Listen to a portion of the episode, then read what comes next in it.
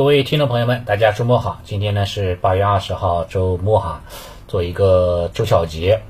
本周的行情呢，可以说过了一把过山车，对吧？前半周呢哈是风调雨顺的，但是后半周哈，尤其是周五哈是啊雷声滚滚，对吧？天雷滚滚的啊，开了一个好头，但是收了一个差尾嘛，比较比较比较糟糕啊。这是整体来说呢，其实还是有些遗憾的存在的。周一的时候呢，我们知道在十点在开盘之前，央妈呢公布了这个四千亿的麻辣粉以及二十亿的这个国债逆回购哈，降息十个基点，缩量降价啊，这个续作也是引发了市场的一个关注。随后呢，周一行情哈开始震荡上涨，市场的话呢开始期待啊接下来的。五年期以及哈一年期的麻辣粉也会降低降息这种可能性，因为我们要知道哈，像每个月的十五号啊要发布麻辣粉啊跟这个逆回购的这种相关的一个利率指引，对吧？紧接着二十号左右就会发布啊 LPR 的一个数据。这个月二十号呢比较特殊哈，这个月二十号是星期六，对吧？就今天嘛，但是啊周末是不公布数据的啊，所以要顺延到周一，下周一。下周一，也就是二十二号啊，二十二号早上九点十五分，对吧？要公布一年期和五年期的 LPR 数据的报利率报表报表。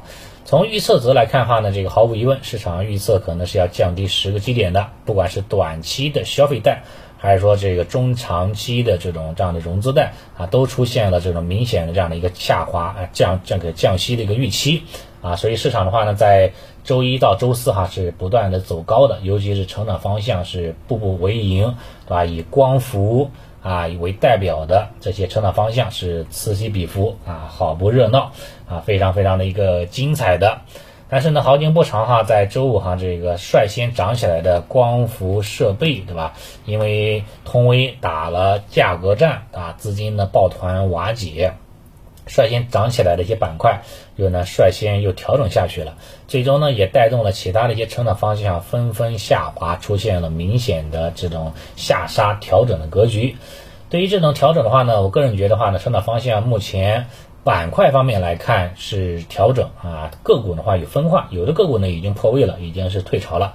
但是对于很多个股来说，我觉得还没有破位啊，只是一种调整。下周的话呢，应该还是有这种修复的机会的。这个的话呢，我在昨天晚间连麦当中也跟大家说了，成长方向因为资金介入程度非常非常深，也是当下唯一的主线。对吧？你没有新的主线题材炒作出来之前，市场的抱团老主线、抱团成长方向依然是大概率事件，对吧？再加上什么呢？再加上现在，对吧？再加上现在是这个半年报，对吧？半年报的话呢，这个集中公布期，八月三十一号之前要集中公布半年报，对吧？半年报公布出来之前，对吧？市场还是有这个避雷的这种倾向和需求的，啊，有某些方向、某些疫情有不影响的方向，它雷的概念呢比较大。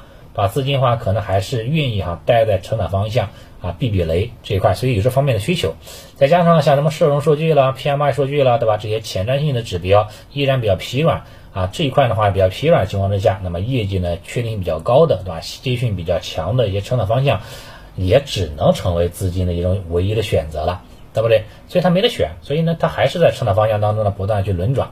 所以下周的话呢，像新能源。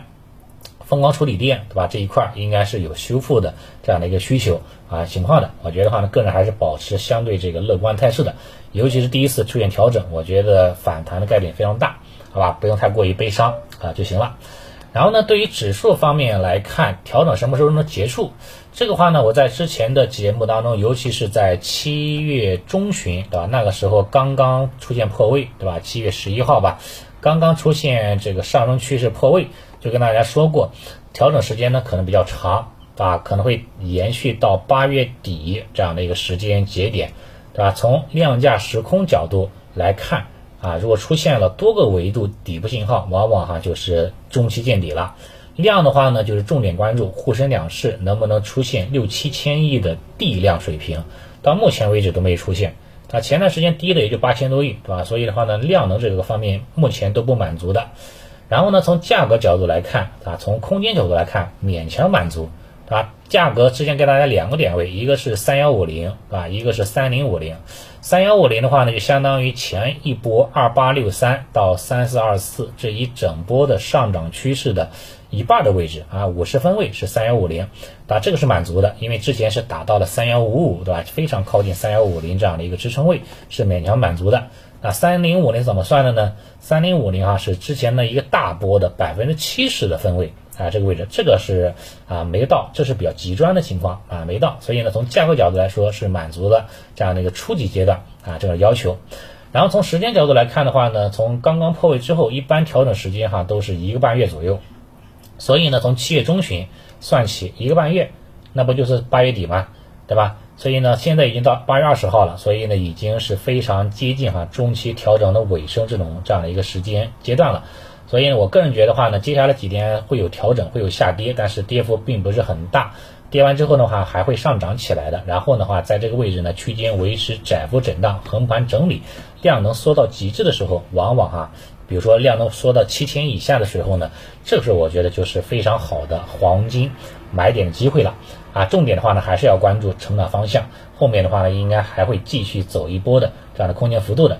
啊，新能源。以及像其他的这个高端装备当中的什么工业母机啦，啊，这个军工当中的船舶制造，对吧？包括这个机器人概念，这都属于高端装备方向。以及的话，像 TMT 行业当中的什么半导体，半导体主要看一些这个 IGBT，对吧？第三代半导体这个是比较好的啊，比较比较业绩比较硬的一些方向。然后像什么五 G 概念啦、通讯设备，对吧？网络安全、国产软件这些方向，我觉得话呢，因为估值比较低，比那些成长方向低很多，所以这些方向哈也是有很强的这种轮涨的机会啊存在的。至于说像这个消费升级方向，什么医美啦、医药啦，啊，目前来看资金还没有轮转到这一块啊，估计的话呢需要一些时间来轮涨了。但是因为也是考虑到他们成长性还可以。啊，当下的估值体系呢也是比较低廉的，所以后面的话呢也不排除轮涨到这个方向。这些这些方向呢都是之前跟大家分享的这个成长的四大方向，基本上前三个方向都轮涨到了啊，都是不断的轮涨上涨的。也正是因为此嘛，我们在新品单当中哈也是做了一些短线的标的，成长的标的啊，这个短线新短线走势还行啊，也算是这个基本达成的一个目标这一块，短线能做的也就在成长方向做了。啊，其他像方向什么价值啦，什么金融啦，啊，这个啊基建啦，稳增长啦，有些机会，但机会不大啊。往往的话呢，结构性非常差，冲不了一两天就下去了。所以的话呢，这个不在我们的考虑范围之内啊，不在我们的短线考虑范围之内啊。这里要要强调一点，短线的玩法跟中长线的玩法不一样。短线肯定是要强调上升趋势、右侧行情，讲究。主线方向讲究哈，这个板块效应，讲究这个爆发力，讲究这个趋势性，对吧？这一块的要要有这个市场的关注，这很重要啊，要讲究市场情绪。但中长线的话呢，就是更多是还是要讲究这个估值啊，讲究这个未来的成长性，对吧？当下不重要，未来很重要就行了。未来有上涨空间，对吧？未来有爆发力，这就可以了，好吧？所以呢，短线就关注成长方向，中长线的话呢，可以呢就是关注一些价值股的方向，尤其一些大消费。啊，这些方向对吧？可以呢，适当留意，像什么科创五零啦、科创指数啦，包括一些恒生互联网啦，包括一些什么中证五百指数啦，啊这一类的啊，这些宽基指数，我觉得是一个非常好的、非常对散户来说非常友好的一个方向，可以呢作为一个了解。当然，一定是用闲心、闲钱来做长线配置。如果说你没有这种耐心，没有这种信心，又不是用的闲钱，那就还是少碰为妙啊，还是玩你的短线比较好，好吧？行，那今天的话呢，盘面情况就简单先分享了这么多。下周的话呢，还会有震荡啊，但是的话呢，打这个这个震荡完之后的话，继续走高的概率呢还是比较高的啊，不过分的悲观啊就行了。好，那今天就先说到这里，谢谢大家。